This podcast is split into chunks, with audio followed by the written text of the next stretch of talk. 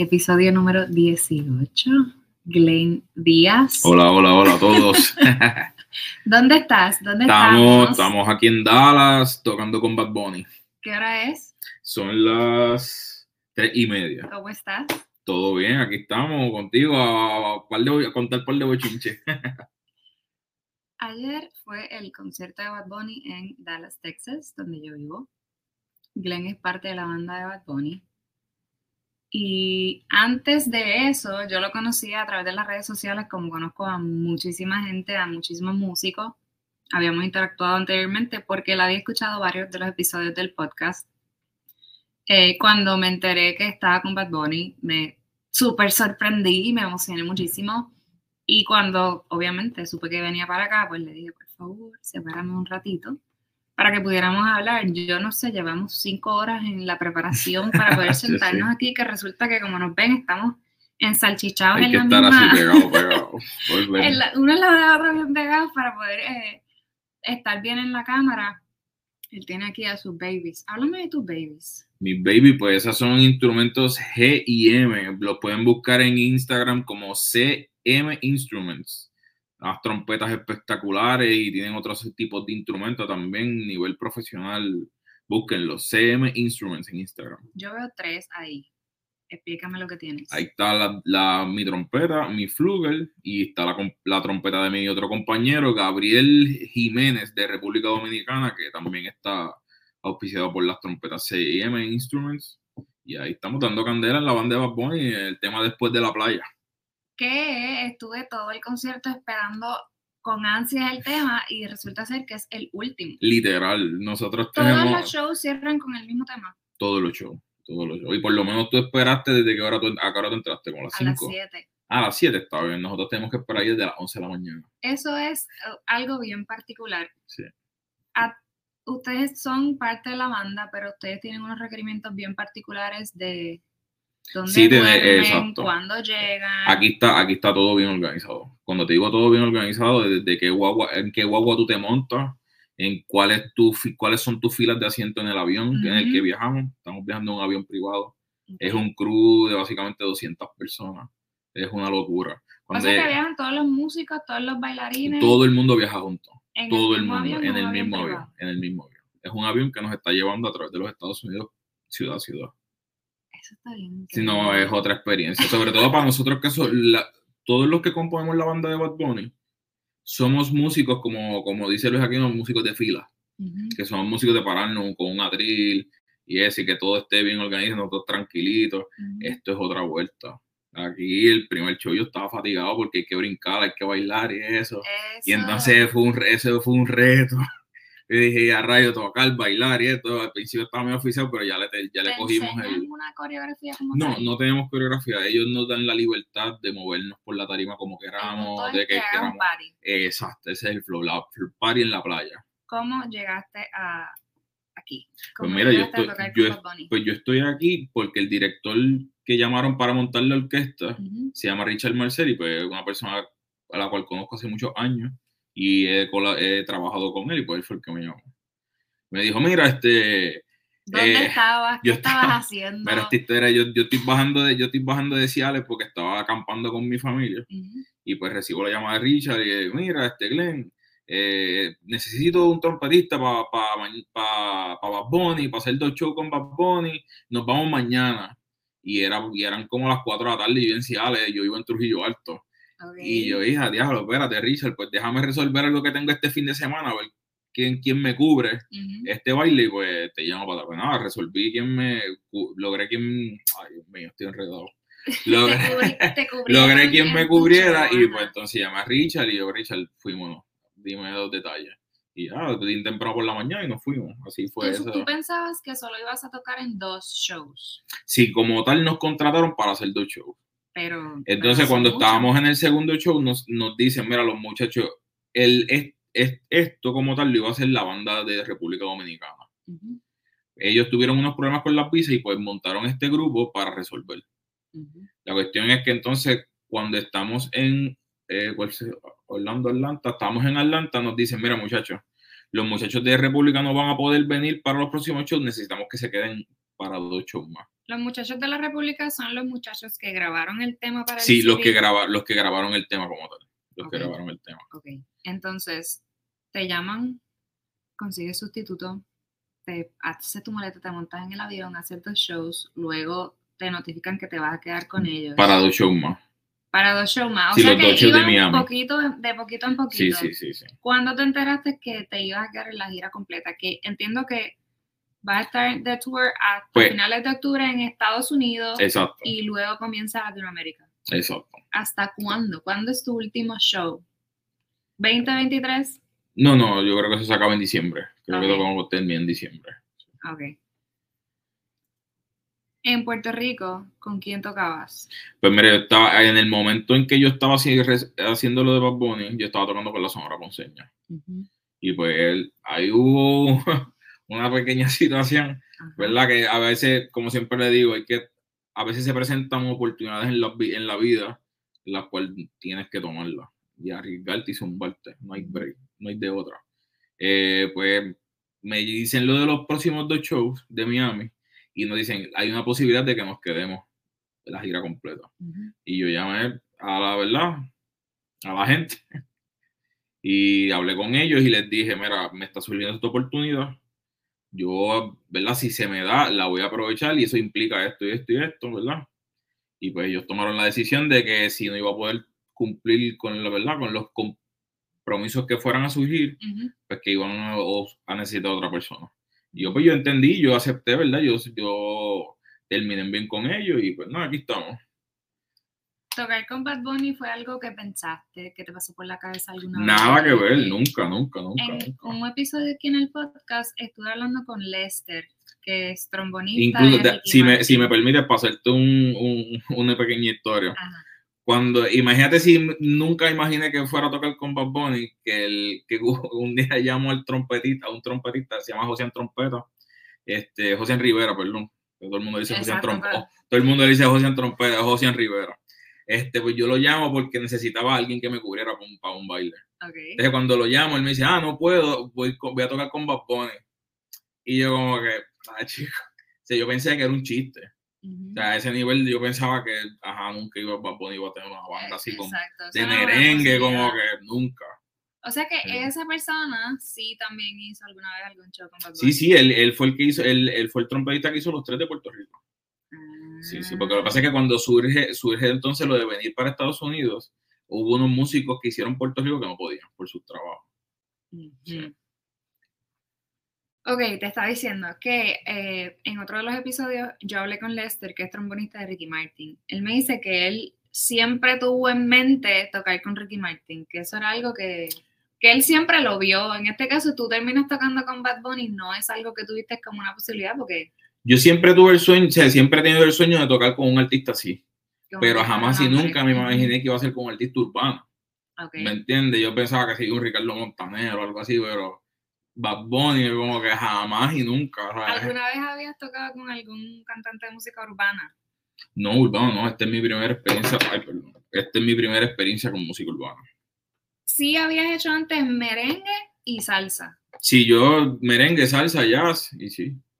Pero me dijiste también, antes de comenzar a grabar, que en algún momento de tu vida habías pensado entrar al conservatorio sí, sí, sí. a estudiar música Eso es así, eso es así en el intermedio cuando yo empecé, ¿sabes? ¿verdad? En, el programa de música, que mi papá fue, el, fue mi maestro, pues hubo un momento que yo sí pensé en ser, irme a estudiar trompeta clásica al conservatorio y eso. Pero pues descubrí la ciencia y se echaba todo. Mencionas a tu papá. ¿Tu papá es músico? Sí, porque mi papá es músico, guitarrista y bajista. Pero tu papá no se dedicó o no vivió de tocar en la calle. Mi papá fue músico, pero músico educador. Él no como yo, que yo me fui a la calle a tocar. ¿Dónde trabajó él por 32 años de su vida? Mi papá fue maestro de la banda escolar de Arroyo por 32 años, el profesor Eddie Díaz. Eddie Díaz. ¿Qué piensa Eddie Díaz de que hoy día estés tú de tour con Bad Bunny? No, pues la realidad es que él no le gusta como tal la música de Bad Bunny, pero está bien contento por mi, o sea, por mi éxito y mi logro. Siempre ha estado contento y siempre me ha apoyado en lo, en lo que es música, él siempre me ha apoyado. siempre. Pero en algún punto él no pensó o no te aconsejó directamente que te dedicaras a la música como ejecutante. No. Él siempre me apoyó en lo que yo decidiera, siempre. Estudiaste ciencias, Eso es no correcto. estudiaste música. No. Hoy día tienes acceso a todo este tipo de experiencias, estás de tour con artistas tan importantes y tan reconocidos y tan famosos como Bad Bunny, pero nunca fuiste a la universidad para obtener un grado académico en música. No. Pero siempre estudié, siempre he estado estudiando por mi cuenta, siempre, siempre, siempre. sí hubo influencia, puedes decir que hubo, hubo influencia de tu papá, pero que mucho de lo que has hecho y aprendido ha sido de forma autodidacta. Sí, full. Sí, mi papá es la base. Mi papá es la base de todo lo que yo sé hoy día, de lo que soy, mi, pues, mi papá. ¿En qué, qué estudiaste? Pues yo estudié un bachillerato Yo en matemáticas. música, yo estudié ejecución musical de la flauta, música clásica. Y hay gente que no entiende que sí, eso se puede Pues yo, estudiar. me- yo terminé un bachillerato en ciencias con concentración en matemática y física. Ajá. ¿Qué querías hacer tú antes de estar, mira, ser trompetista Bonnie con bachillerato? Pues en aquel ciencia? momento en que yo estaba estudiando ciencia, yo, yo fantaseaba con ser profesor. Sobre todo profesor de laboratorio de física. Me gustaba mucho eso. Es Eso me, algo- me llamaba mucho la atención. es algo que crees que va a pasar en algún momento de tu vida, pero enseñando música. Lo he pensado. Realmente no soy, no soy el mejor maestro del mundo, pero a veces he pensado como que me gustaría enseñar cosas. He fantaseado con eso. Yo soy una persona bien metida en mi casa. Yo hago todo en mi casa, trabajo en mi casa. Que no soy una persona de estar fuera y hacer muchas. Yo soy bastante introvertida. Pero hablas de cuestión de experiencia o de socialización. O sea, eres una persona que te gusta estar en tu casa por las Sí, cosas me- que mm, puedes hacer ahí. Exacto, sí, sí, sí. Pero también tiene que ver con socialización, como que eres una persona solidaria. Soy una persona, me gusta socializar, pero no soy tan sociable. No sé, soy como que medio tímido al principio. ¿Eres, y es- ¿Se te hace difícil interactuar con los demás? Sí, sí, al principio sí. Sí, porque como soy una persona que todo el tiempo estoy encerrado en mi casa, con unos Soleado. headphones eh, soleado todo el tiempo, no tengo esa, eh, ¿qué, se puede, ¿qué palabra podría utilizar? Esa destreza, Ujú. de verdad, de, de hablar con la gente y ser bien extrovertido, como que al principio. Ya cuando voy cogiendo confianza, pues ya sabes que ¿Cómo te Es otra historia. Estás aquí, tienes un micrófono de frente, estás en una cámara, estás con una persona desconocida, porque eso siempre pasa. Claro, No es lo mismo es ser tu, eh, tu pana de las redes sociales, que hablamos, podemos hablar de cuánta cosa, que estar una, uno frente al otro. claro. ¿Eso te afecta cuando tú estás en este tipo de ambiente? En, en- con grupos, con bandas, porque las bandas no siempre... Sí, en la, en la, en la parte, en la, en la parte que no es musical, eh, sí. A veces como que me... En la vida musical tú eres otra persona. Exacto. Sí. Y aquí, por ejemplo, me dices, O sea, fuera del- de lo que es el ambiente, yo soy una persona bien introvertida, bien callada, todo el mundo me ve que estoy en rumba ni gritadera, yo siempre estoy en la mía, en mi mundo, como que, ajá. En la música pues soy un poquito más extrovertido porque, no sé, quizá haya más confianza con los músicos y eso. hay temas de conversación porque no es lo mismo hablar de cómo está el día hoy que hablar de la marca de trompeta que tiene o Claro. me duele el labio, este clima no me gusta o estoy explotado, lo O sea, que ese es el mal de los trompetistas, cualquier cosa nos afecta. Lo sé, por eso lo digo. ¿Qué boquilla usas? Uso Bob Reeves, una 41 SV. ¿Eso es profundo o no tan profundo? Eh, no es tan profundo, es bastante llanito. ¿Tú eres de los trompetistas que pidan o tú eres de Eh, se hace algo, se hace algo, no me... Yo no soy de esos trompetistas que está obsesionado con pitar, pero eh, tengo mi registro, tengo mi registro. ¿Qué piensas tú o qué, o qué pudieras decir tú como individuo, como músico, si obviamente estábamos hablando aquí de que tú no tienes una preparación directamente en música, no tienes un grado académico. ¿Qué crees tú que pudiera pensar alguien respecto a ti que estás donde estás sin tener un, un grado académico en música? ¿O qué crees tú eh, que es la diferencia entre las personas que tienen grados académicos o no? Háblame sobre Al- eso. Mira, yo pienso que al final del día el grado académico Es un es exactamente, es un papel. Es un papel. Y hay gente que, es, que no tienen grados académicos, que tienen muchas más ganas de aprender o de ser, al- de ser alguien en la música que alguien que, ¿verdad? Que, que, que hizo un bachillerato en música, por decirlo así. Ujú. Es cuestión de las ganas que tú tengas y no sé. Aparte de tener que estar en esta experiencia que estás viviendo ahora, de tocar y bailar, ¿hay algo más que te parezca retante o que no hayas experimentado en tus oh, experiencias anteriores? Bueno, en esto que estoy viviendo ahora, yo estoy experimentando todo de nuevo. Esta es la primera vez que tú viajas con un artista. No, no, no, no, no. Ah, Con este nivel sí. A este nivel sí. O sea, no, yo he viajado, pero yo estoy cansado de ¿Qué viajar. tienes? Vamos a ir, Y he viajado un montón. vamos one by one de qué cosas son completamente nuevas. Número uno, que esta está genial. Estás viajando en un avión privado. Exacto. todo el crew, todos los bailarines, todos los empleados de Bad Bunny están viajando todos en. en- Aquí, para mí, todo es nuevo. La organización, la estructura de trabajo de esta gente es otra cosa. Eh, con el trato, el trato es súper diferente a como fuera, ¿verdad? Una orquesta tradicional por ahí. Eh, ¿Qué más? El nivel de producción y de equipo, eh, ya tú sabes, ¿Qué es una cosa siente- qué se ridícula. ¿Qué se siente estar en la tarima? Porque obviamente yo ayer estuve como espectadora y todas las luces son increíbles, los bailarines, él se monta en una plataforma y corre por todo el estadio. Pues mira, Estando Mm. allá atrás, ¿qué más ves tú? Y más con ese hecho de que, por ejemplo, tú tocas en el último tema de un concierto que dura dos, tres horas, pero estás desde las 11 de la mañana ahí, el concierto Es- empieza a las 8, termina a las 11. pues tú te- tienes la Pues oportunidad te voy a, de ver. te voy a, pues te voy a contar algo. Mucha gente dice, ah, que lo que están tocando es un tema, qué sé yo, pero mira, las condiciones de esa tarima no son las mejores, sobre todo para un músico de viento. Ujú, Ahí esa, esa tarima está todo el tiempo botando fuego. ujú. O sea, que eso es, eso es un horno y tocar, la gente dice, ah, el temita es un temita bien retante, Ujú. sobre todo la introducción, tocar esa introducción bajo esas condiciones, vienes de bailar, están, si, si, no, si no estás en buena condición física como estamos nosotros, eh, cuando marcan dos estás todavía como que, ¿me entiendes? Que no es tan fácil como parece, son siete minutos de intensidad, pero es el trabajo, hay que hacerlo. ¿Qué es lo más difícil del, del trabajo? Del trabajo musical. Del trabajo musical que involucra tu vida personal, porque tú te vas de la tarima y tienes que hacerte cargo de tu ropa, de tu vida, de tu comida, de tu estado emocional, de si estás cansado, de extrañar a tu familia, de cómo afecta esta etapa maravillosa nueva en tu vida. Eh, me, no sé, me estoy, adap- me estoy adaptando, yo me zumbé para aquí. Yo me zumbé al garete y yo dije que sea lo que sea. cara te olvídate, Sí, no, no, fuera de vacilón, fuera de Sí. vacilón. Yo, sí, yo dije, mira, esto es una oportunidad que yo no sé si esto vaya a ser lo- la, la única vez que yo vaya a, vi- a- a vivir algo de este nivel. Es el nivel. Y es el nivel, realmente es el nivel. Y yo dije, mano, vamos a zumbar. Dije que sea lo que sea y olvídate. Yo hice ¿Qué, mi qué maleta y me- viene después de esto? ¿Qué quisieras tú?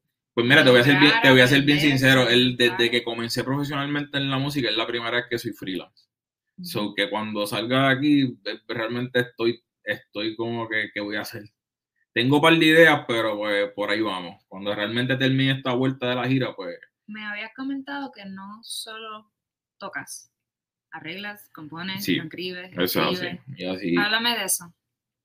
Pues eso fue un arte que yo descubrí por mí mismo. Y Mi padrino me regaló un programa de, no sé si puedo mencionar marca, puedo mencionar marca, este, finales, me regaló un CD final y me dijo, toma, para que juegues. Y pues eh, seguimos jugando, pero está, ahora estamos ganando dinero con eso. Y por ahí vamos. Y lo convertí en un negocio. Realmente lo convertí en un negocio y pues me- hasta ahora me ha ¿Qué ido súper trabajo bien. Haces, por ejemplo? Adaptaciones, por ejemplo, me han llamado para adaptar, mira, esta tal canción de tal artista necesito una adaptación sinfónica. O Mm. necesito una adaptación para Big Bang de este tema. Yo me siento a hacer esas cosas. Ese, que, ese es parte del trabajo que tú dices que haces por horas en tu casa cuando estás solo con tu Sí, porque tengo, tengo, ¿verdad? Agra- Agradecido siempre de toda la gente que confía en mí, tengo un buen volumen de trabajo. Que después de Bad Bunny vas a regresar a tu rutina. No, no, ahora, ahora mismo yo estoy haciendo, yo estoy haciendo, yo estoy trabajando.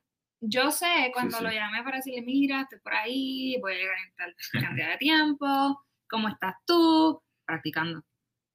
Son- es importante destacar que sí, que tú no, esto no es una joda, No, no, no. esto es un trabajo. Esto es un y trabajo y, y aunque, y aunque sea un tema, tienes la responsabilidad de, ese de que es un tema y tienes que tocarlo bien. y tienes una agenda que seguir y tienes responsabilidades que completar como lavar ropa. Es you- you're on your own. Te Ujú. tienes que hacer cargo de eso.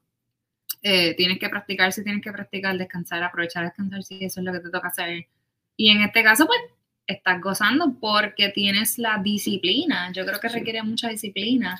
Y sí, Que estando en un país diferente, tienes algún día libre y en lugar de irte a janguear, Claro, pasear claro. o conocer, yo diría que la disciplina es importante, pero más importante que la disciplina son las ganas que tú tengas.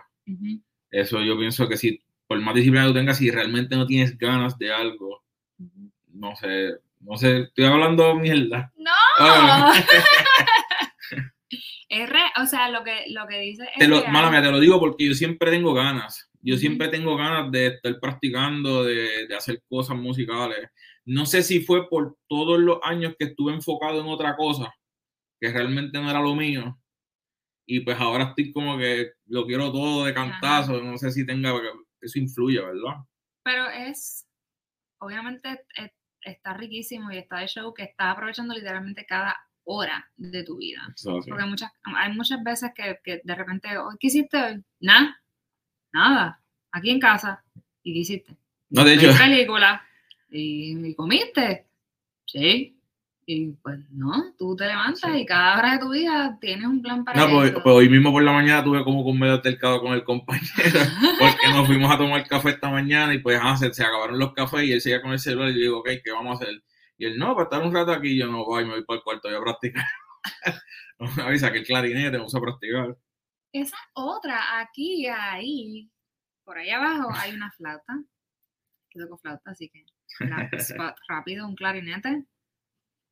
No, lo que me traje fue flauta, clarinete, flauta, flugel y trompeta. Pero Estoy, estoy, usa- estoy usando los saxofones de los compañeros para practicar saxofón. todos los aprendiste por tu cuenta. Eh, básicamente sí. sí. Nunca cogiste una clase antes de coger un instrumento en la mano. Mm. Primero cogiste el instrumento y, ¿y qué pasó? Lo que pasó. Ah, pero tú dices de estos instrumentos de Ajá. acá. No, no, Sofía. No. ¿Cuál es tu favorito? ¿Tú tocas la trompeta? ¿Es la trompeta tu favorito? Ahora mismo, ahora mismo, es el saxofón tenor. ¿Ves?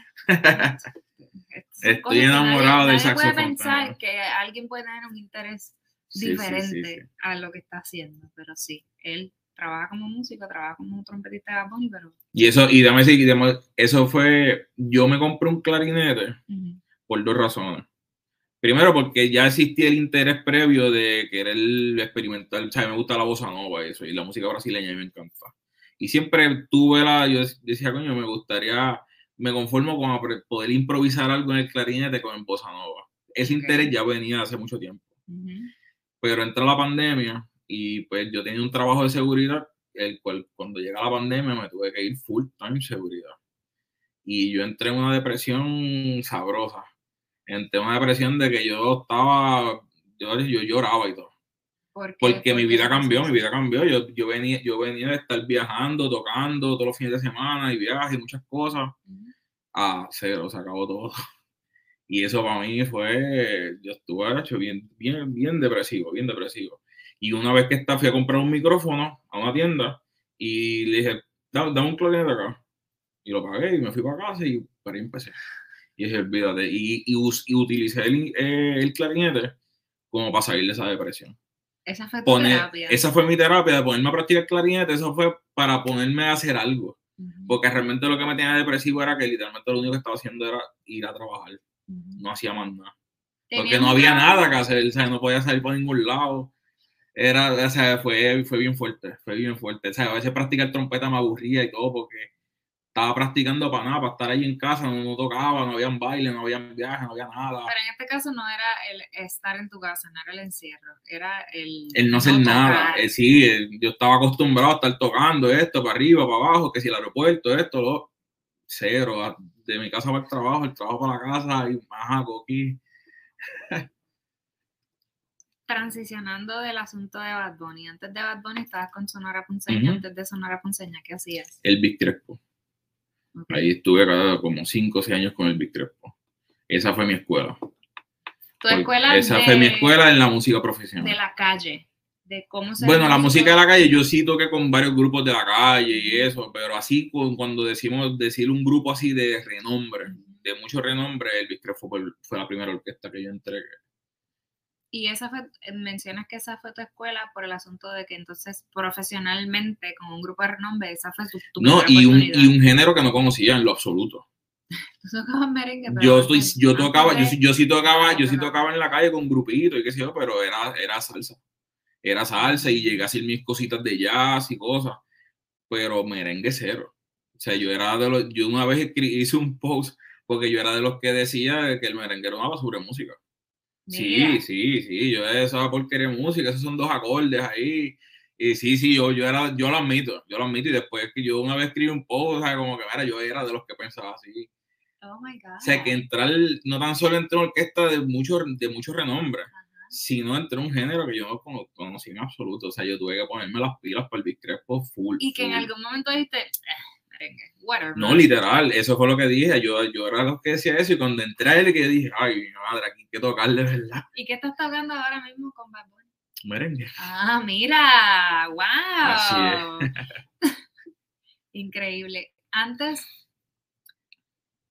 sé que estudiaste tu bachillerato en ciencias, pero que en algún momento de tu vida ya tú habías entendido que eso no es lo que tú querías estar Eso, haciendo. eso es correcto. Sí, como creo que fue tercero o cuarto año de universidad, que, que ahí fue que yo dije, de hecho, fue que, fue- no me acuerdo si fue la Sinfónica o la banda del conservatorio que fueron a, a Calle y, y dieron una presentación.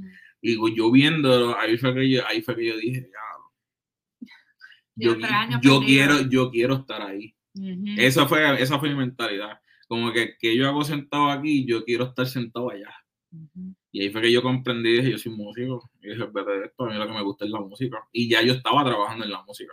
Exacto. Cuando ya yo estaba, cuando yo estaba en la universidad, ya yo estaba trabajando, haciendo arreglos, ¿Y adaptaciones. cómo tú crees que llegaste a crear nombre y a que las personas comenzaran a contactarte si no estabas directamente vinculado a una institución musical? Sí, yo sé. Obviamente yo hablo desde mi perspectiva porque yo sí estuve en una universidad, en una institución académica especializada en música. Pero sí también sé que tú no necesitas un grado académico para te- tener un trabajo como músico ni para estar tocando en la calle. Yo también sé que sí se hace nombre tocando en la calle de tarima en tarima porque el que está envuelto e involucrado ve el trabajo de, de la gente, de como que, ah, sí. Pues- Así mismo es que uno puede recomendar a otros músicos. De repente tú dices, yo no lo conozco, él no es mi amigo, pero yo sé que fulano puede hacer el trabajo. Entonces, quizás ahora que están la, la agilidad y el acceso a las redes sociales, tú le escribes a fulano y fulano va a Claro, aparecer y te va a decir si puede hacer o no el guiso. El- la presentación musical, el guiso, ¿cómo más le vamos a decir? Ah, ese- ese tema son controversiales. Yo le llamo el trabajo. el, El trabajo. trabajo. Eh, ¿Cómo crees que, que tu nombre se dio a conocer?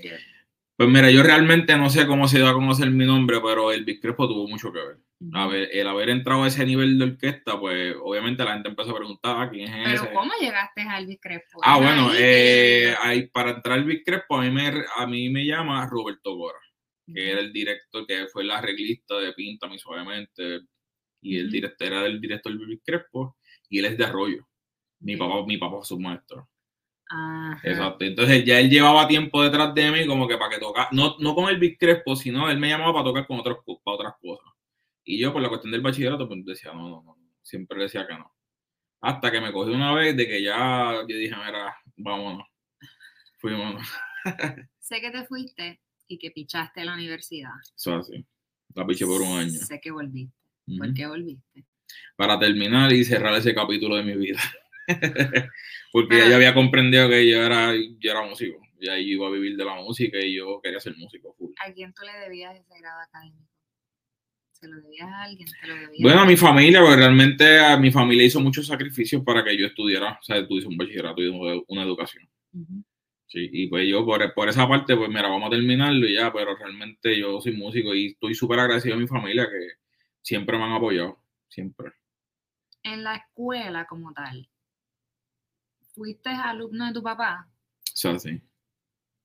¿Y qué instrumento tocabas cuando estabas en la banda con él? No trompeta, yo era trompetista. Siempre has tocado Sí. trompeta. Sí, pero como- era maestro de banda, siempre tuve acceso a todos los instrumentos. No era como que me sentaba a practicar como lo hago hoy día, sino que lo cogí, lo cogía los instrumentos así por vacilar, y eso que siempre tuve acceso a, a muchos instrumentos. ¿Qué fue lo más importante que te enseñó tu papá? Ha hecho responsabilidad. responsabilidad. Mi papá siempre me, así hay algo que yo aprendí de mi papá es, yo prefiero trabajar con alguien responsable y musicalmente no tan virtuoso, por decirlo de alguna forma, a tener un virtuoso que es un irresponsable. Esa es la mayor lección que yo aprendí de mi papá. ¿Qué crees que es lo mejor que tienes tú? Que tu papá aprecia a ti. Esa cosa que tu papá dice, mi hijo, esto. Es la responsabilidad también. Yo diría que es la responsabilidad. Si hay algo que yo me destaco es la responsabilidad. Yo a mí eso me... eh, nada más de pensar de que voy a, voy a incumplir con algo, eso a mí me pone malo, malo, malo. Sí, yo... ¿Qué otros proyectos? Todo, todo, obviamente sé que tu enfoque es en la música, pero ¿qué proyecto pudieras decir tú, tuyo, Mm. que ha sido importante en tu carrera? ¿Hay alguno en particular? Pues mira, hasta ahora mío, mío, mío, no he podido hacer nada. Porque desde que entré he sido como quien dice empleado de alguien. ¿Has trabajado para alguien? Exacto, siempre. ¿Quie- ¿Eso es algo que tú quieres? Porque eso es algo tuyo? Sí, sí, full. Acuérdate que hay una desventaja que yo tengo, que muchos, ¿verdad? Que muchos de los panas míos de la música tuvieron que yo no tuve. Es la cuestión de que ellos vienen, que si los papás fueron músicos como tal de estar tocando. Este, músicos que estaban en orquesta todo el tiempo. O sea, yo no tuve eso. O sea, mi papá sí era músico, pero era un educador. Pero yo ni eso tuve. En- yo, mi, mi, mi- nadie en mi familia era músico. Ok, ok. Así que, no sé. Bueno, o sea, por lo menos en mi caso, pues Ajá. fue así. ¿Qué proyecto quisieras tener tuyo? Dacho, un montón. Uno de ellos es hacer un Big Bang. Una, Big mi, Bang, mi mi conjunto, mi conjunto favorito son los Big Bang. Yo soy fanático de los Big Bang. ¿Tienes algún Big Band preferido? Oh, Gordon, Gordon Woodwing, esa es la bestia. ¿Tuviste oportunidad de tocar en Big Band en Puerto Rico? He tenido oportunidad de tocar en Big Bang. ¿Cuáles? Eh, toqué hace recientemente, lidié el concierto de William Cepeda. Mm, Este, toca, a veces Luisito Horta hace unos Big Bang y me llama y vamos allá. Este, ¿quién más? He tocado con el Big Bang de Charlie Sepúlveda. Charlie. Charlie ahí cubriendo, me llamaba Pedrito, me llamaba para cubrirlo, Duprey también. Los conozco a ambos, a Pedrito y a Duprey Ah, del bueno. conservatorio. Ahí ve, por ahí. ¿Qué Una vez, una vez le resolví a Jan un, un Big Band de Cuco Peña. ¿A Jan Duclerc? Sí, Ah, no. Sí, sí, sí, sí, Saludos sí. a Jan Duclerc si en algún momento sí, un abrazo a Jan, que Jan ha sido una, a persona, una de las personas claves que me ha ayudado en esta Has industria. tenido, me mencionaste que habían do- dos mentores particulares que tuviste cuando estabas en la escuela que tuvieron un impacto Oh, sí, sí, sí, gigante sí, sí, en tu vida. Sí, esas dos personas son Carmelo Torres Silva y Edwin Gutiérrez. Esas son dos personas que me cogieron desde, son de mi pueblo, son trompetistas de mi pueblo. Y son dos personas que me llevaron, a- básicamente me ayudaron a lo que soy hoy día como músico y trompetista. Porque si mi papá es músico, mi papá no es trompetista. ¿Entendí? Yo, en- exacto, como tal, yo nunca, yo nunca he tenido un maestro como tal de trompeta. O sea, toda la Mm. cuestión técnica de trompeta, yo lo aprendí a los jajatablas en la calle y preguntando, ¿y cómo tú haces esto? Obviamente ellos me ayudaron muchísimo Ajá. pero ya cuando yo pasé a otro, pues preguntando. Siempre tuve la, siempre he tenido la suerte de tocar con buenos músicos. eso sí. Y yo soy, y yo soy, yo soy, yo soy preguntón. Yo, mira, ¿cómo tú haces esto? ¿Cómo tú haces lo otro? Y cuando tú cortas aquí, tú cortas allá, entonces empiezo a... ¿Qué, qué crees que es lo más importante que te ha enseñado la música? Tú que empezaste tarde. Tardísimo, tardísimo. ¿Qué te ha enseñado la música? Ya, ahora mismo lo único- la respuesta que me viene es hacer feliz. Ve, Yo estoy, en una, yo estoy en un momento en mi vida en que yo me estoy dedicado a ser feliz y hacer lo que me haga feliz. Y qué felicidad. Para mí la música, hacer música. Ahora mismo para mí la felicidad es hacer música. ¿No te gusta, no, nada, nada más compone, es un componente para, para esa felicidad? En este momento la, la música es lo que lo es todo para ti. Sí, en este momento, sí. Re- re- vuelvo y te digo, muchos años de mi vida yo estuve enfocado en otra cosa que no era la música. Ujú. Enfoqué en vez, como quien dice, eché mi felicidad a un lado para hacer otra cosa. Y como que desde que se hice el músico, yo voy a ser feliz. ¿Has tenido fracasos Eh, mucho, ¿En mucho. En todo. en la música, en la vida, en la ciencia? En la vida, en la ciencia, en todo, todo. A mí estuvieron a punto de colgar, de botarme de la universidad. ¿Por qué? Porque me, yo estaba al garete en la universidad, me matriculaba un montón de crédito y estaba desacatado, bebiendo y todo, al garete, sí, sí. Pero tú crees que aparte de, de estar desacatado en la- mientras estabas en la universidad es porque estabas haciendo algo que no es lo que querías hacer? Puede ser. Lo más probable era que no, no estaba feliz, estaba, llen- estaba llenando mi vida con un montón de cosas que pues, las estaba haciendo para tener algo. Y ahora que analizo mi vida para atrás, sí. Lo más probable fue eso. Yo estaba, estaba haciendo algo que realmente no era yo. Pero empezaste, o sea, mi, mi, como esa curiosidad que me da es, empezaste. A mí, por ejemplo, cuando yo estaba en la escuela, yo era la típica nena cuatro puntos, bien portada, responsable, excelencia, eh, y también estaba muy involucrada en la música y me encantaba y tocaba saxofón barítono y Ah, duro, duro. y cantaba y estaba en el coro y en la banda municipal y hacía muchas cosas. También pues eh, tenía muy buen desempeño académico en las clases generales. Cuando llegué el momento de la verdad, de decir que iba a estudiar, eh, yo solicité a la Universidad de Mayagüez. Yo soy del pueblo de Macao. Así que en, en Puerto Rico siempre ha habido esta admiración, sí, colegio. con el Colegio de Mayagüez. Así que yo solicito al Colegio de Mayagüez a, a estudiar ingeniería química. Me aceptan y todo el mundo estaba bien feliz y wow, Sí, qué sí. orgullo, qué bueno. De repente pasaron varias cosas, hice mi admisión al conservatorio, admisión tardía, o sea, yo, yo audicioné como en mayo. Finalmente me aceptan y yo tomo la decisión de que yo no voy para Mayagüez, yo voy a estudiar música. Sí. Pero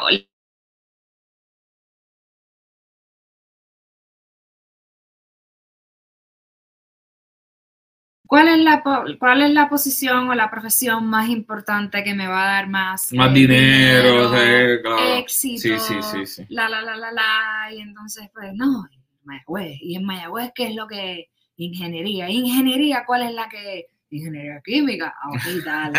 Así que, ¿cómo, qué crees, ¿cómo crees tú que llegaste hasta donde llegaste? ¿Fue una cuestión así de, esto es lo que me va a dejar chavo, alguien te dijo exactamente que eso es lo que De- hacer? ¿Cómo pasó? Realmente yo entré a estudiar química porque en algún momento de mi vida yo fantaseé con ser dos médicos. Ujú. Ese fue realmente el, el punto de partida de todo, porque yo tenía como que para ser médico y pues dije, pues déjame Pero, estudiar ¿y de qué ciencia, para cardiología, porque tengo un tío, Ah. ¿verdad?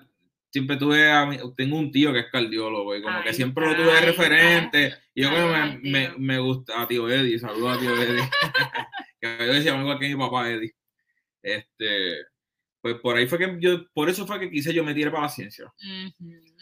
Entonces, cuando estaba en tercer, cuarto año de universidad, ahí fue que yo dije, mira, en verdad, Esto no es lo ¿Y dónde mío. estudiabas? perdón, ¿Dónde estudiabas? en la Universidad de Puerto Rico en Calle, en Calle.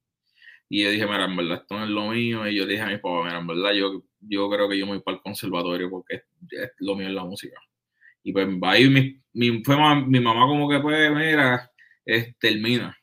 ¿Por qué nunca entraste al conservatorio? Si, si era algo que conocías. No sé, Esto es una pregunta eh, y no la, no la estoy haciendo desde un punto de judging. Yo no te estoy juzgando porque nunca entraste. Anyway, Claro. nunca es tarde para entrar si es algo que te interesa.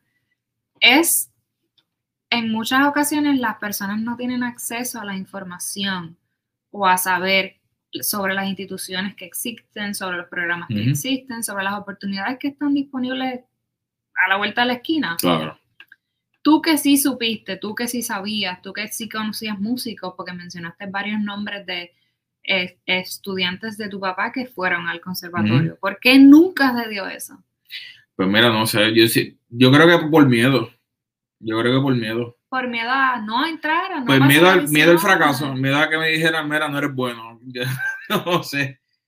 No sé, en verdad. Miedo al fracaso. Miedo al fracaso ¿Eso puede ser. ¿Te detuvo en algún momento? ¿Eso te visita de vez en cuando? Miedo al fracaso, muchas veces, muchas veces. Lo que pasa es que ya he aprendido a, a, a tirarme. Poco a poco he aprendido a tirarme, porque si no, no estuviese aquí. Definit- Eso, pues, sobre eso pudiéramos abundar muchísimo.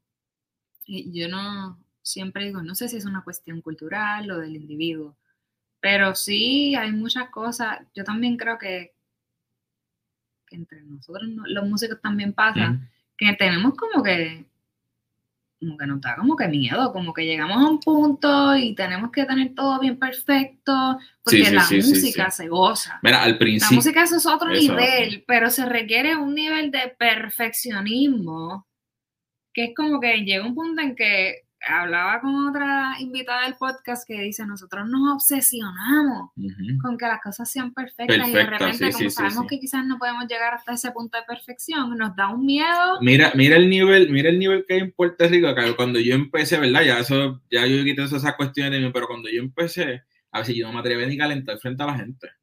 Porque yo decía que no, que no vayan a decir algo, que no les guste mi sonido. Yo, todas esas cuestiones que uno se mete en la cabeza a uno mismo, que a veces son innecesarias, que a veces uno mismo es el que se pone trabas. Ahora, ahora yo, yo me paso peleando con amigos, que yo, loco, tú mismo te estás poniendo trabas. Yo he aprendido a... Quiero hacer algo, porque tú sabes zúmbate, que tú lo ya. viviste. Tú sabes que tú también en un momento te pusiste trabas que nadie Sí, yo mismo, yo mismo, yo mismo me decía, no, este, yo mismo dudaba de mí mismo y, y decía que no por, por miedos que uno tiene en la cabeza que son estúpidos, que Obviamente uno ve- tiene que pasar por ciertos procesos, ¿verdad? Para entender esas cosas. Y el miedo sí, el miedo sí afecta. Y el miedo es algo que constantemente puede aparecer en tu vida y que Y te limita. te limita, limita. pe- y es por eso mismo que uno tiene que seguir ah, buscando mecanismos de defensa, sí, Ujú, ujú. para poder combatir ese miedo o por lo Claro. menos no permitirle a ese miedo que te, que, que te detenga de, de hacer cosas. Claro, claro. A mí, en mi transición de venir de, de Puerto Rico a Estados Unidos, hay, muchas barreras hay.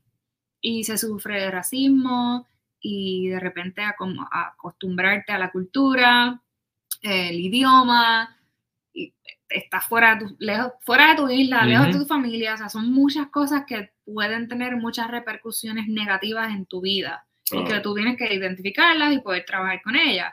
A mí sí me pasaba en un principio y me pasó por mucho tiempo que con este mismo flow de flautista, doña perfecta, como no tenía el inglés perfecto, pues decía que no me van a dar ese trabajo.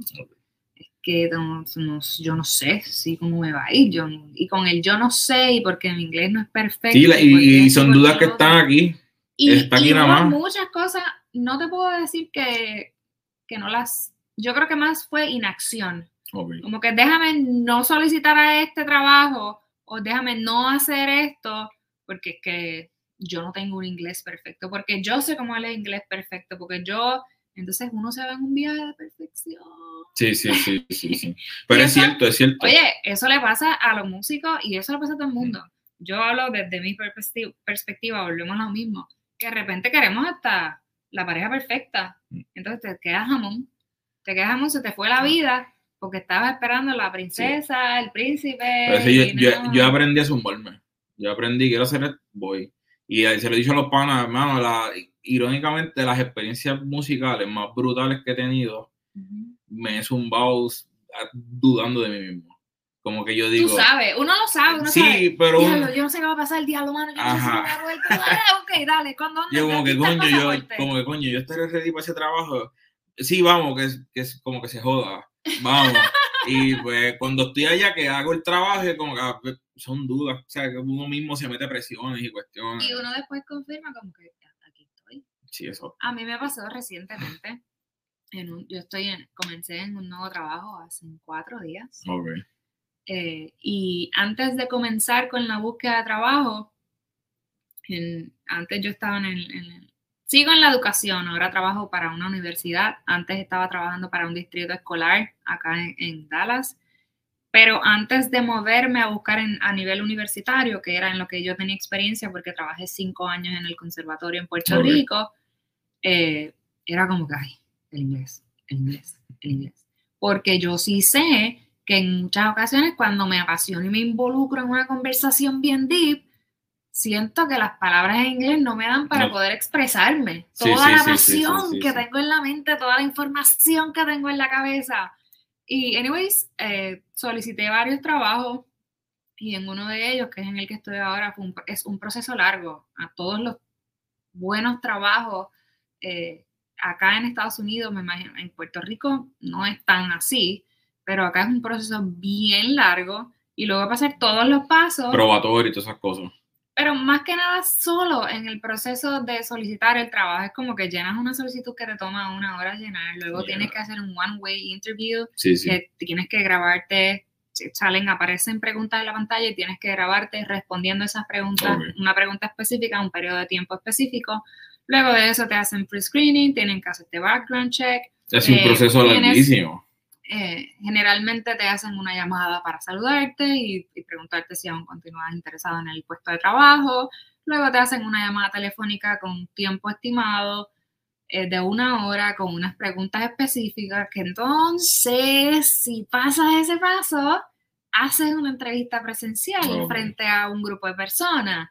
Y entonces pasa el tiempo porque tú no eres el único aplicando para esa posición. Así que tienen que evaluar a todo el mundo. Y entonces tú estás, no me salió. Y si hay no fue 500, perfecto. Hay 500. Ay, yo no sé. Y de momento te llaman y te dicen, mira, el trabajo es tuyo como a ti, mira, ¿quieres Claro, hablar con claro. Papo? Sí, dale para adelante. de una, de una. Exacto. Entonces es, es intenso y es interesante, pero uno tiene, como tú dices, que aprender a tirarse.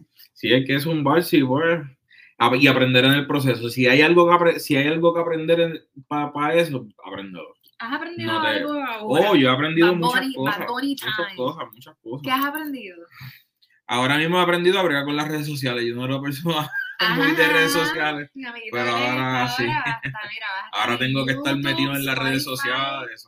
Apple Podcast, está sponsored por una marca de trompeta. 6M Instruments. Mira para allá, o sea, tienes, tienes que hacer tus Sí, posts, sí, tienes sí, que...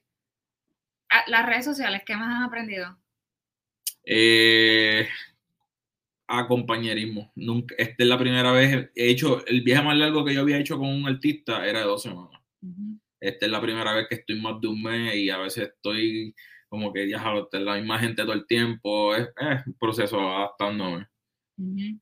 Y más tú que eres un introvertido y que tienes que compartir en cuarto. Hacer, he aprendido a ser mucho más profesional porque he visto el nivel de profesionalismo que hay aquí en este crew y me, como que eso me ha inspirado a ser mucho más profesional y más dedicado a mí a, a lo que hago. ¿Crees que vas a poder impactar el nivel en Puerto Rico en cuanto al profesionalismo cuando regreses de estar trabajando con Pues yo espero que sí, yo espero que sí. vuelvas a... ¿Dónde es que tú vives? Eh, actualmente estoy viviendo en Trujillo Alto. Ah, Trujillo Alto, Trujillo cuando Alto. visites en Arroyo y cuando te llamen para el guiso que te llamen, en donde sea que te llamen para el trabajo, en donde sea que te llamen en Puerto Sí, sí, Rico, sí, sí. ¿qué crees que le falta a Puerto Rico, a las agrupaciones allá, a los crews, a los teams de allá de Puerto Rico, Más el, en, en asuntos desde ese equipo de producción? te lo voy a decir desde mi punto de vista como yo lo veo. Ujú, Yo pienso que hay que estar más, más puestos para hacer la música que para el fichureo. En mi percepción, pienso que la, se la, la- obviamente la música se ha vuelto un negocio de redes sociales y toda la cuestión visual, ujú, pero pienso que se ha vuelto más un fichureo que otra cosa. Quiero ser músico más por tirarme fotos y decir que estoy aquí, que es más por ser buen músico. ujú. Esa es mi percepción. Yo sé buen músico en el proceso de que y haz el fichureo. Esa es mi percepción, ¿verdad? Eso trae candela. No, puede traer candela, pero vuelvo y te digo, eh, así es que yo lo veo. O sea que sí sientes que el ambiente musical está un poco contaminado con los... Por las redes sociales. Mm, por las redes sociales o simplemente con individuos que están más por el fichureo que por la ejecución.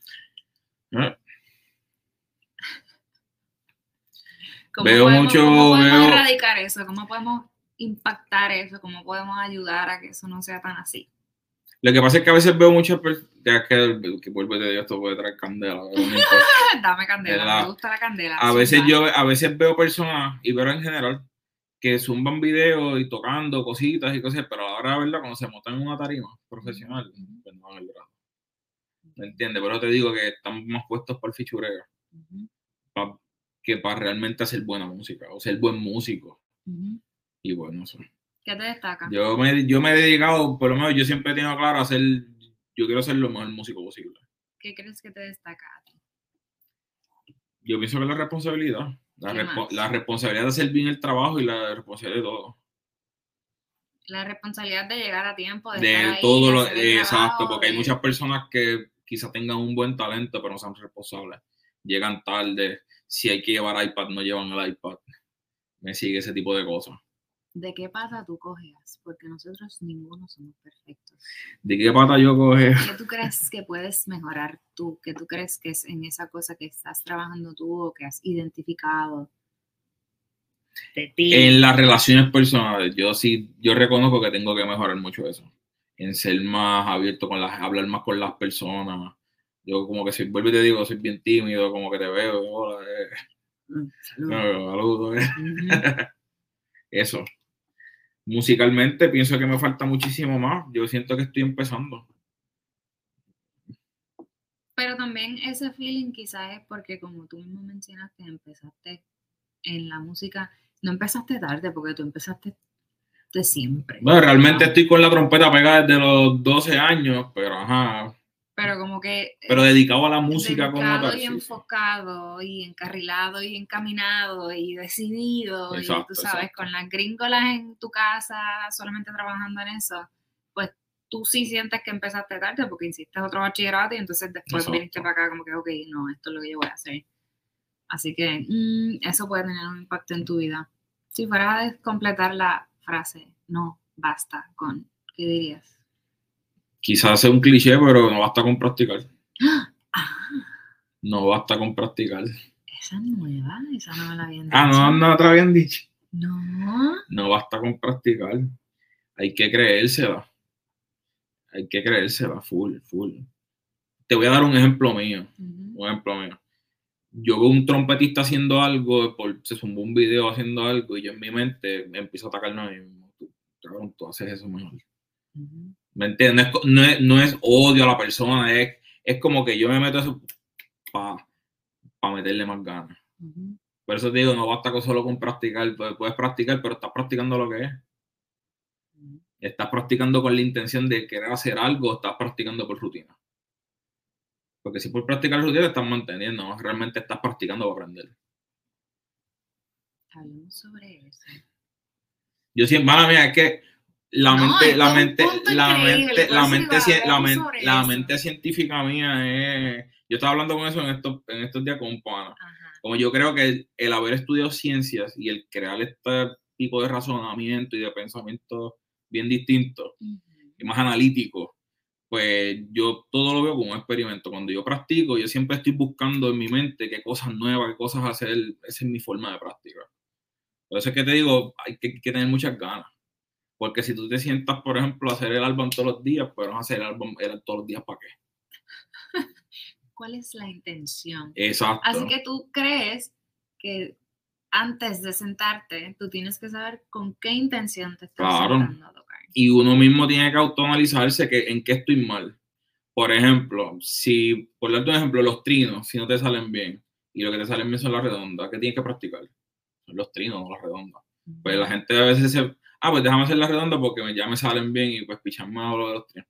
No, Pero eso pasa con todo. porque Pues, por eso te digo, con por eso las te digo. tareas del hogar, eso pasa con Ujú. las tareas de la universidad, como que cuál que es la clase más fácil, la más difícil, cuál es el proyecto más largo o el más corto. Entonces uno siempre toma la decisión más rápida o la más fácil y se olvida el resto. Pero creo que, que hay mucho peso en, en no basta con practicar y cuál es la intención con la que estás practicando. Eso es como que, boom, me voló la cabeza. Me encanta. Tres cualidades. Mía. Ujú. Diablo. Es que me va a hablar de mí mismo como que se me hace difícil. ¿verdad? Aquí estoy probándote. en cámara con micrófono para que vayas practicando eso de la socialización y del re- el Sí, sí. autorreconocimiento de saber quién soy, cómo soy, porque tú dijiste que tú ves a otro trom- trompetista tocar algo y tú dices, cabrón, eso yo lo puedo hacer mejor. Exacto, sí, pero es para yo mismo, o sea, ponerme la... Eso te motiva, eso te Exacto. pompea, eso te pone esa, esa, esa duda o, o ese to-do o ese task en la Ujú. cabeza como que "Ah, quiero hacer esto. Exacto. Y eso te ayuda a enfocar eh, la intención y el Ujú. propósito con el que vas a practicar. Esto es lo que voy a practicar porque de esto es lo que me acuerdo, esto es lo que está ahora, qué sé yo. No, y, lo estoy- y, y lo voy a practicar porque quiero, quiero lograr esto. Pero tú haces todo esto. Buscas la intención, haces un plan, divides el tiempo, eh, trazas una meta, Trabajas para lograr esa meta. Estamos hablando de una meta musical, pero ¿quién eres tú? Mano, un tipo que le gusta la música y pues respira música, ve música, vive música, no hace más nada. Ahora, ahora mismo realmente en mi vida yo estoy dedicado full música. Háblame de ti, dime tres cualidades. Esta es la prueba de fuego de decir tres cualidades. Voy a ti, trata. Ok, pero tres cualidades como persona o como músico. Como tú quieras. Porque tú también, si yo entiendo, yo no soy música, yo no soy el instrumento que toco, yo no soy que tan bien o mal toco. Yo soy muñeca. Claro. Muñeca y la ejecutante. Yo, yo, tú puedes pensar como tú quieras y yo lo respeto y lo Claro. reconozco y lo aplaudo. Pero me puedes decir tres cualidades quizás, si tú, te, si tú puedes dividir quién es el, el performer y quién es el individuo, me da, dame tres de cada una y si eres una sola cosa, si crees que eres una Mira, sola cosa, pues dime tres de esa, de ese ente. Cualidades, cualidades mías como persona, soy una persona humilde. Yo no tengo pretensiones de, de ser más que nadie. No me interesa ser más que nadie. Eh, ¿Qué más? Ve que me pusiste, me pusiste a pensar. Esa es mi parte favorita. Eh, la responsabilidad, una de mis cualidades. Eh, ¿Qué más? No sé. Te falta una, inténtalo. Este es tu momento. Eh, una buena persona. Una buena persona. Pues Sí, ya sí. sabes, ya podemos identificar una cosa en la que tenemos que trabajar. Tú dijiste que habías identificado que tienes que mejorar, que poner un poquito más de tu parte, Claro, claro. exponerte más, porque también uno aprende mientras uno se expone y, y lo practica. Claro. al asunto de abordar a las personas, de socializar y todas esas cosas, pero entonces acabamos de identificar que te cuesta mucho hablar de ti. Que es como que, wow, qué difícil, dime tres cosas de ti, pero como músico, como olvídate de la trompeta, quién eres, quién es Glenn. Así que ya ahí te puse tú sabes, Sí, sí, sí. un to-do en la, en la cabeza de buscar. Oye, yo soy muchas cosas y yo siento que no todos los días soy esa misma cosa. Claro, no puedo identificar claro. la misma cualidad todos los días. Eh, ¿Qué te falta? ¿Qué, qué son esas cualidades que quisieras trabajar o adquirir o pulir? Realmente esa área, porque para el área que yo me quiero mover en la música necesito eso, que es la producción y eso, y necesito ser un poco más abierto a la gente y expresar lo que quiero. Hay veces que tengo panas que quiero decirle cosas y no me atrevo. por-. Yo te digo, pues es mi personalidad introvertida. Es poco a poco a... Mira, llevas 59 minutos aquí conmigo. a, pues, ¿viste? Esta es, no, no, no voy a decir que es tu primera porque nada más con estar en el club de Bad Bunny te va, te va a estar y te sobra. Pero esto que va a estar en las redes sociales, que va a estar en YouTube, que va a estar en Spotify, que va a estar en Apple Podcast, que vamos a hacer un reel de algo sabrosito que hayas dicho por ahí, que voy a poner tus fotos y todas esas cosas que vamos a hacer muchas cosas. Sabes quién eres, trabajas durísimo. Te falta exposición en las redes sociales que me falta a mí le falta a todo el mundo, porque en este momento los extremos están, o eres influencer o estás apagado. no hay un in-between, pero va, en algún momento el in-between llegará. Eh, así que... Es que a veces yo siento que, que, cuando se hacen estas cosas, como uno tiene que ser famoso, aquí yo soy, yo, soy todo lo contrario. Yo no, soy famosa. Yo creo que la única cosa por la cual yo puedo ser famosa y quizás 100 personas me conozcan es porque yo me llamo muñeca. A veces a mí me gusta más el anonimato y así como... Ah, a mí me gusta, yo me disfruto los dos pero también entiendo que hay que saber moverse en los dos, porque no se puede ser artista, ¿cómo, ¿cómo puedes ser artista y mantenerte en el anonimato? Claro, claro. Mm. por eso te digo, eso es algo que, que, he tenido que ir poco a poco cambiando.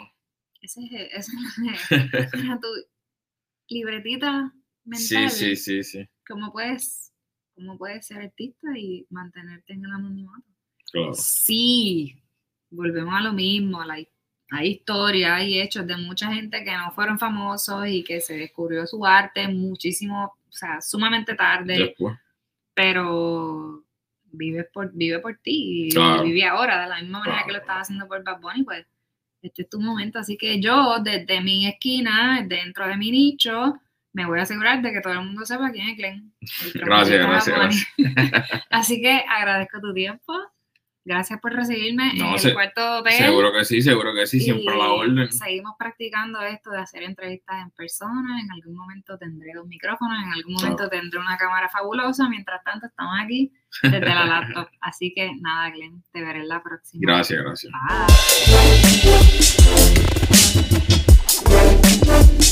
Bye.